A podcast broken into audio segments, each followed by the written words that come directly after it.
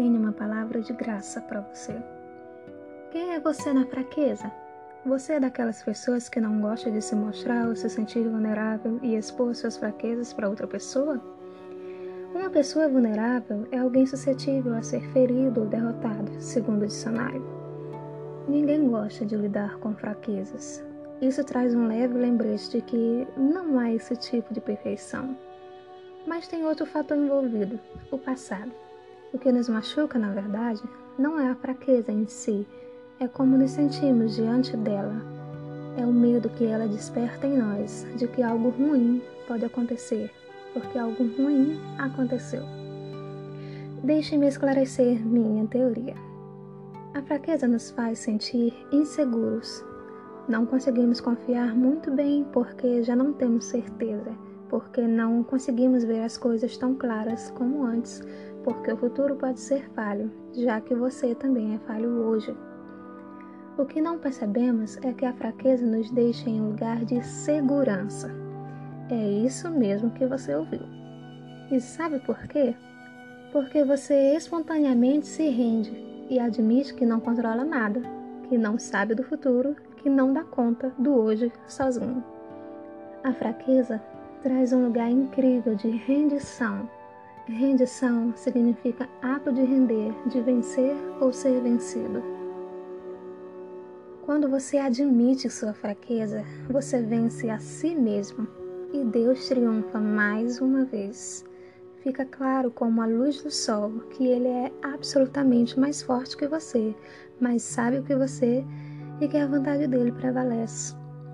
Quando Jacó lutou com o anjo do Senhor, ele lutou contra si mesmo, contra as suas falhas, contra os seus medos, contra o seu passado, contra o medo do futuro. Ele lutou porque queria ser abençoado. Ele queria a bênção de Deus para ele. Um dia Jacó havia recebido a bênção que era para outra pessoa e isso lhe custou muitas coisas. Jacó trazia consigo um nome que lembrava uma pessoa enganadora, que buscava algo de outros. Mas agora ele lutava com Deus e nessa luta o anjo feriu a coxa de Jacó.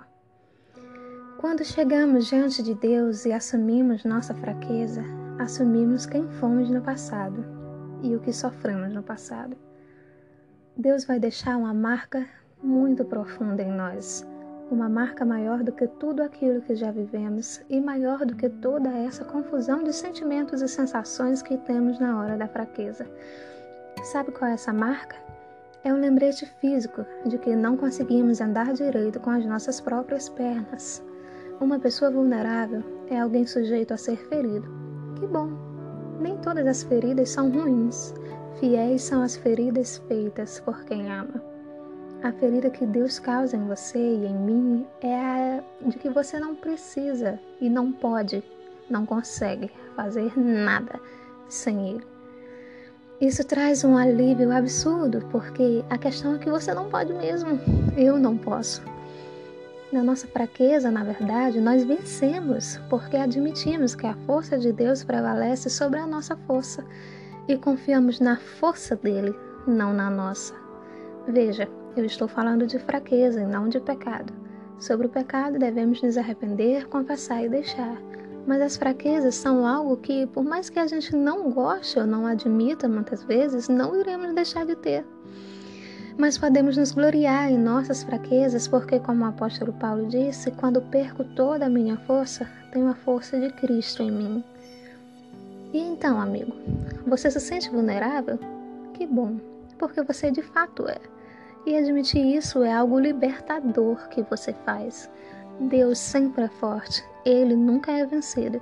Você pode contar com Ele, afinal, Ele quebrou suas pernas para te dar um lembrete físico de que emocionalmente, espiritualmente, profissionalmente, ministerialmente e todos os outros mentes você simplesmente não consegue sem Ele.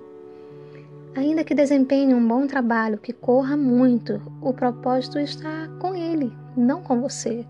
Que adianta ir bem em todo o processo e perder o propósito? Não, você não conseguiria segurar o seu propósito. Você pode se perder. Esteja ligado em Deus que você vai ter sempre seu propósito bem claro. O propósito está com Ele. A finalidade está com Ele, não com você. A última palavra também está com Ele, não com você. O controle da sua vida está com Ele, não com você. Então jogue fora essa sua arminha de brinquedo que você acha ser o controle da sua vida e olhe para as mãos de Deus. É Ele quem comanda. Quando entendemos que não temos N, A, D, A, nada, então temos tudo.